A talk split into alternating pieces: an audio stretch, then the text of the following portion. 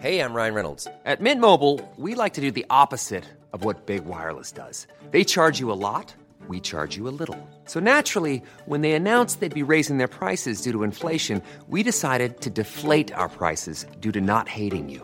That's right. We're cutting the price of Mint Unlimited from $30 a month to just $15 a month. Give it a try at mintmobile.com slash switch. $45 upfront for three months plus taxes and fees. Promo rate for new customers for limited time. Unlimited more than 40 gigabytes per month. Slows. Full terms at mintmobile.com.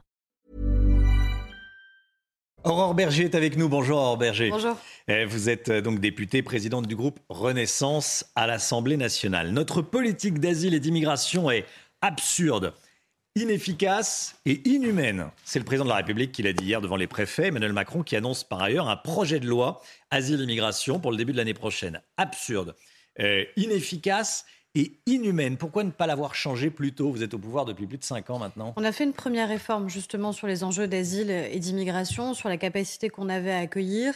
Ce qui veut dire deux choses. À la fois comment on fait pour accélérer les procédures.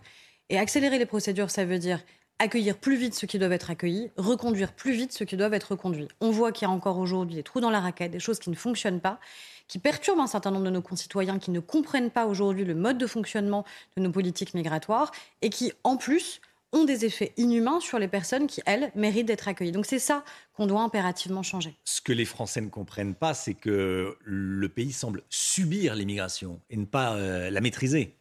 Mais je crois que c'est justement la question qu'on doit poser dans ce Mmh. projet de loi. Déjà, il y a plusieurs immigrations. C'est pas la même chose l'accueil pour le droit d'asile. Euh, et je crois que, par exemple, ce qui s'est passé sur un certain nombre de réfugiés que nous avons accueillis, je ne parle même pas du cas très spécifique de l'Ukraine, où, où la quasi-totalité des Français était en accord, évidemment, avec cet accueil, qui est là, en plus, un accueil tout à fait temporaire, puisque ces personnes nous disent une seule chose, elles ont envie de repartir. Donc il y a la question précise du droit d'asile, il y a la question du regroupement familial, il y a la question des travailleurs étrangers et il y a la question aussi des étudiants. Donc il ne faut pas mélanger les différents types d'immigration. Il faut dire qui on souhaite accueillir, qu'on ait une politique souveraine en matière d'immigration. Personne ne doit subir sa politique migratoire. Et encore une fois, qu'on tienne cet équilibre de ceux qu'on veut accueillir et Mais dont le on droit doit bien intégrer et ceux qui ne méritent pas de rester et qui donc doivent être reconduits. Le droit d'asile est souvent dévoyé, vous le savez. Euh, il y a quelques années, il y avait 20 000 demandes d'asile par an. Maintenant, il y en a plus de 150 000. Euh, il y a beaucoup de personnes qui savent qu'elles n'ont pas le droit euh, à l'asile à l'asile en France, qu'elles ne l'auront pas, mais elles le demandent parce que comme ça, elles gagnent du temps. C'est bien malheureusement la démonstration de ce qu'il faut Et ça changer. date pas d'hier. Euh, je crois que si vous demandez aux Français, ils vous diront pas qu'il faut arrêter d'accueillir celles et ceux qui sont persécutés. Personne ne dit ça d'ailleurs. Aucun parti politique Oh, ne demande ça. J'attends de voir. Remettre en cause l'asile. J'attends de voir une fois Hmm. qu'on aura le débat. Et vous savez que sur les questions d'immigration, c'est souvent très caricatural. Entre ceux qui vous diront à gauche ou à l'extrême gauche, il faut un accueil inconditionnel, comme si la France pouvait en effet accueillir tout le monde sans aucune régulation, et ceux qui vous diront on arrête tout, ce qui n'a évidemment aucun sens, ni humain ni pragmatique. Donc je crois vraiment que c'est cette ligne-là, d'une extrême fermeté avec ceux qui ne méritent pas de rester. Et je crois qu'on en fait la démonstration aussi avec le ministre de l'Intérieur sur la manière avec laquelle il y a une autorité de l'État qui doit pouvoir s'exprimer évidemment sur ces sujets-là, 20% Et de des OQTF côté- sont appliqués dans les, dans les bons mois. Mais qui a été en Donc progression. 80% ne sont pas Oui. appliqués. C'est-à-dire qu'on dit à des, à des personnes, vous ne pouvez pas rester sur le territoire J'entends. français. C'est exactement le propos du le président de la République hier, Hmm. qui dit qu'en effet, il y a des procédures de reconduite à la frontière qui échouent parce que les pays d'origine ne veulent pas récupérer un certain nombre de leurs ressortissants, ce qui signifie qu'on doit avoir des politiques contraignantes vis-à-vis de ces pays-là, sur l'octroi par exemple des visas. Et c'est ce qu'on fait, pays par pays, pour le permettre. Et je crois encore une fois qu'il faut tenir cette ligne-là, de savoir qui on souhaite accueillir, où on souhaite les accueillir, dans quel secteur d'activité éventuellement on souhaite les accueillir. En tout cas, C'est de l'immigration choisie alors. mais je crois qu'il y a à la fois, encore une fois, le droit d'asile, c'est Hmm. quelque chose, vous avez raison. Droit d'asile à part. C'est à part, mais Vous il y a des procédures que qui sont dévoyées ce que vous défendez là. C'est l'immigration choisie. Et je crois qu'on a aujourd'hui... Donc vous y êtes favorable? Bah, je crois que tous les Français y sont favorables. C'est-à-dire, encore une fois, dire, nous, en France, de manière souveraine, qui souhaitons-nous accueillir, dans quelle proportion, éventuellement dans quel secteur d'activité. Je crois qu'il ne faut pas avoir de tabou en la matière sur la Ça veut dire que vous seriez favorable à des quotas? Chaque année, Moi, on dit, on accueille tant de personnes Moi, ce que je dis juste en tant que présidente de groupe, c'est qu'on lance justement ce travail au sein de mon groupe. Parce que le problème sur les enjeux d'immigration, c'est soit des positions très caricaturales qu'on a, soit on traite le, problème de Mais on sort d'élection. parcellaire. Tout le monde a réfléchi. Vous devez savoir ce que vous avez envie de faire. Mais moi, j'ai envie aussi qu'on puisse en débattre en interne, qu'on puisse en débattre avec les Français, qu'on puisse voir aussi quelles sont les tensions qui existent. Encore une fois, sur un certain nombre de territoires, au regard des tensions de recrutement que nous avons, sont les chefs d'entreprise eux-mêmes qui nous disent on a besoin d'accueil sur les enjeux d'immigration et de travail. Mais quelles doivent être les règles? Pendant combien de temps? Quel type de personnes souhaitons-nous accueillir? Encore une fois, ce que je redis comme préalable, c'est une politique souveraine en matière d'immigration, fermeté absolue avec ceux qui n'ont pas à rester sur le territoire, mais en effet, évidemment, une politique humaine dans la manière avec laquelle nous accueillons, et donc hmm. non pas seulement nous accueillons, mais nous intégrons à la République française. Vous voulez euh, en débattre avec les Français Vous êtes favorable à un référendum? Demander l'avis des Français C'est un sujet. honnêtement, je ne sais pas répondre. Est-ce que vous faites une question qui est oui ou non? Et si oui, quelle est la question que vous posez aux Français sur ces sujets-là? Euh, C'est ça aussi la difficulté. Je pense que c'est un peu plus. Vous auriez peur de la réponse? Non, je n'ai pas peur de la réponse. Je pense qu'elle serait beaucoup plus contrastée que certains mhm. pensent. Euh, je pense juste qu'il y a des questions qui méritent plus qu'un oui ou un non euh, et qui sont par essence un peu plus complexes et qui méritent du temps. Je crois que là, on a le temps puisque le projet de loi sera justement début 2023. Donc ça nous laisse plusieurs mois de travail non pas seulement de, débat ici sur les plateaux, mais de travail avec les services de l'État, de travail avec les associations, de travail avec les entreprises, de travail tout simplement avec les Français. Emmanuel Macron parle des, facteurs d'attractivité de la France et notamment des aides sociales. Hein. C'est ce qu'il a dit hier euh, au, préfet. Il va falloir les réduire, les aides sociales? En tout cas, le président de la République a ouvert, je vous le dis encore hmm. une fois, tous les chantiers et sans aucun tabou. Euh, on a fait un certain nombre. Vous pourriez revoir l'AME, par exemple, l'aide médicale d'État. Il y a beaucoup, beaucoup de fantasmes sur le sujet. Moi, on en a beaucoup entendu parler pendant la campagne présidentielle, notamment de l'AME. L'AME, c'est quoi? C'est une protection minimale qui est accordée, qui permet aussi déjà de protéger les Français face à des risques euh, qui pourraient exister de la part de personnes qui arrivent et qui méritent d'être soignées. Et puis c'est aussi des risques médicaux. Mais bien sûr. Hum. Euh, et je crois que c'est déjà ça. C'est déjà une protection pour les Français eux-mêmes. Et puis c'est aussi un enjeu d'humanité, en effet, euh, de faire en sorte que les personnes qui sont accueillies, eh bien, en effet, quand on est en France, euh, on ne vous demande pas, avant d'accéder à l'hôpital, ni votre carte bleue, ni votre carte d'identité. C'est une grande différence par rapport à d'autres pays. La quasi-totalité d'entre eux, je le sais bien, ça a un coût. Mais je crois que c'est aussi l'honneur de la France que de le faire. Emmanuel Macron qui veut également installer des immigrés fraîchement arrivés en France, que le, que le pays accueille, à la campagne en zone rurale Alors, vous, vous, le dites de manière un petit peu schématique. Ah. Ce que dit le président de la République, c'est quoi? C'est qu'à partir du moment où une personne est en situation régulière, donc ça veut dire quelqu'un qu'on a souhaité pouvoir accueillir dans notre pays. Donc c'est pas une personne qui vient d'arriver et dès le lendemain, cette personne tout d'un coup est positionnée dans tel ou tel village ou tel ou tel territoire. Vous dites fraîchement arrivé.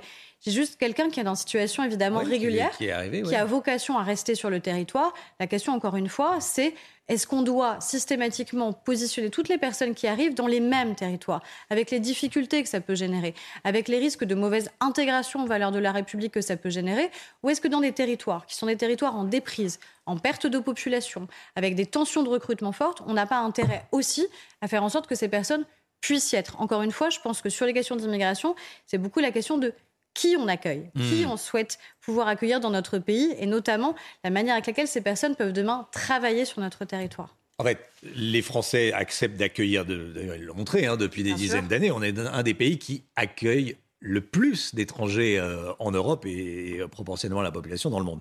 Euh, quand Gérald Darmanin dit qu'il faut expulser les étrangers délinquants, vous êtes d'accord? Oui.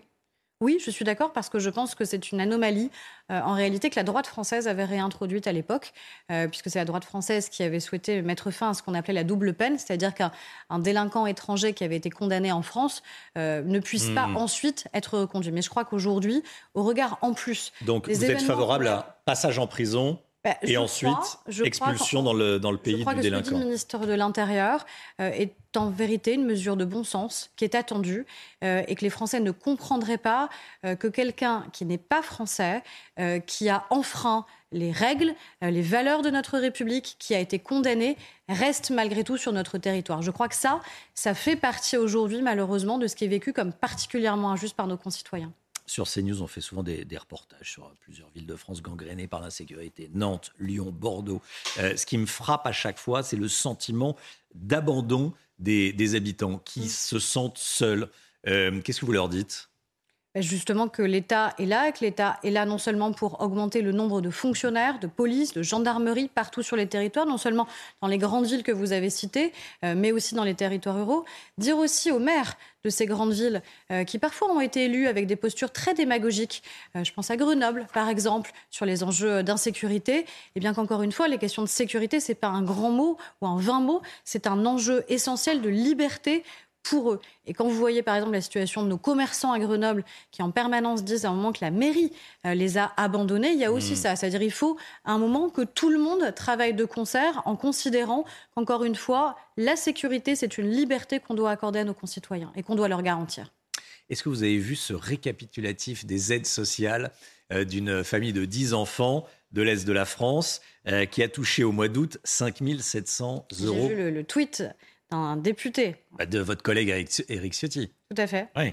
Euh, on, voit le, on voit le détail. Il euh, faut noter, c'est une famille de 10 enfants, petit 1.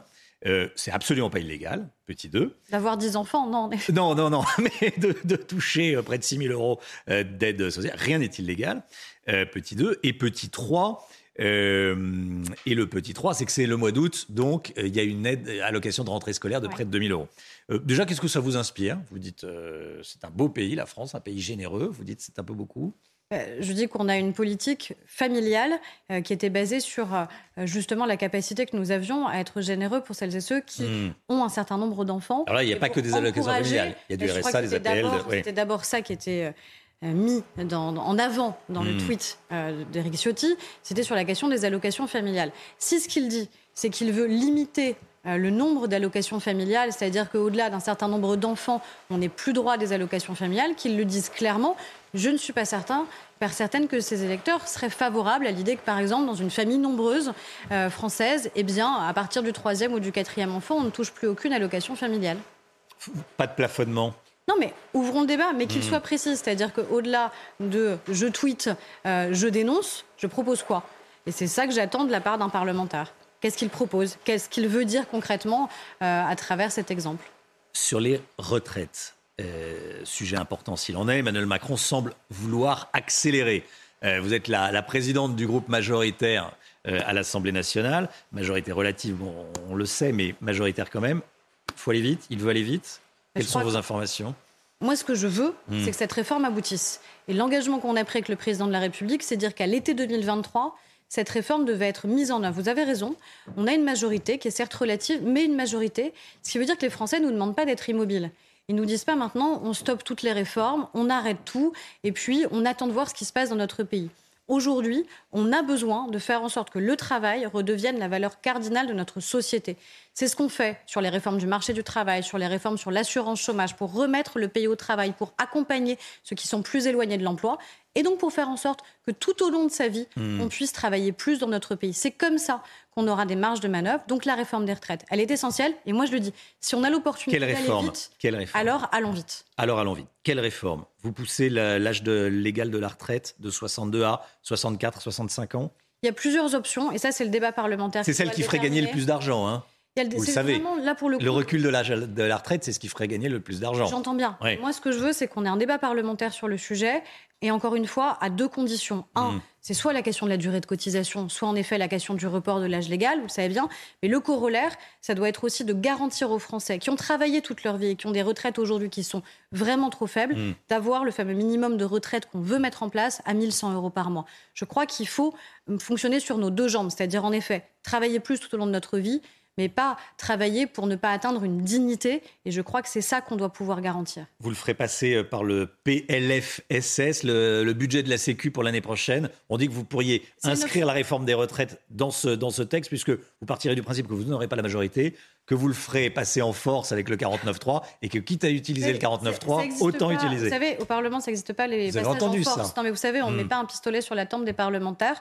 On utilise les outils qui sont dans la Constitution. Et d'ailleurs, cette Constitution n'a pas changé et c'est prévu depuis le début. Et ça permet quoi? Ça permet encore une fois qu'il y ait de la stabilité dans notre pays, que des réformes existent et que le gouvernement soit contrôlé aussi. Donc moi, ce que je donc c'est un scénario envisagé. mais je pense qu'il faut tout mettre sur la table hmm. parce qu'il faut dire aux Français qu'on veut le faire et qu'on va le faire et qu'on ne renoncera pas sur cet enjeu. À propos de, travail, vous avez évidemment entendu ce qu'a dit Sandrine Rousseau, euh, députée euh, Europe Écologie Les, Verts, euh, qui dit que la valeur travail, c'est une valeur de droite.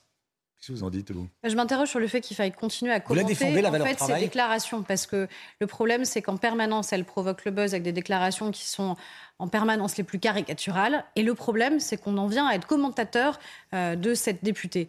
Moi, ce que je dis, c'est qu'évidemment, la valeur travail. Ça représente un courant politique en France. Qui est heureusement minoritaire dans notre pays, parce que je crois que les Français, qu'ils soient de gauche ou de droite, considèrent en effet qu'il vaut mieux vivre de son travail que de vivre des revenus de l'assistance. Moi, je n'ai jamais rencontré un Français, je suis désolée, ou alors il faut être très caricatural pour pouvoir penser ça, qui me disent Moi, je suis heureux de vivre du RSA.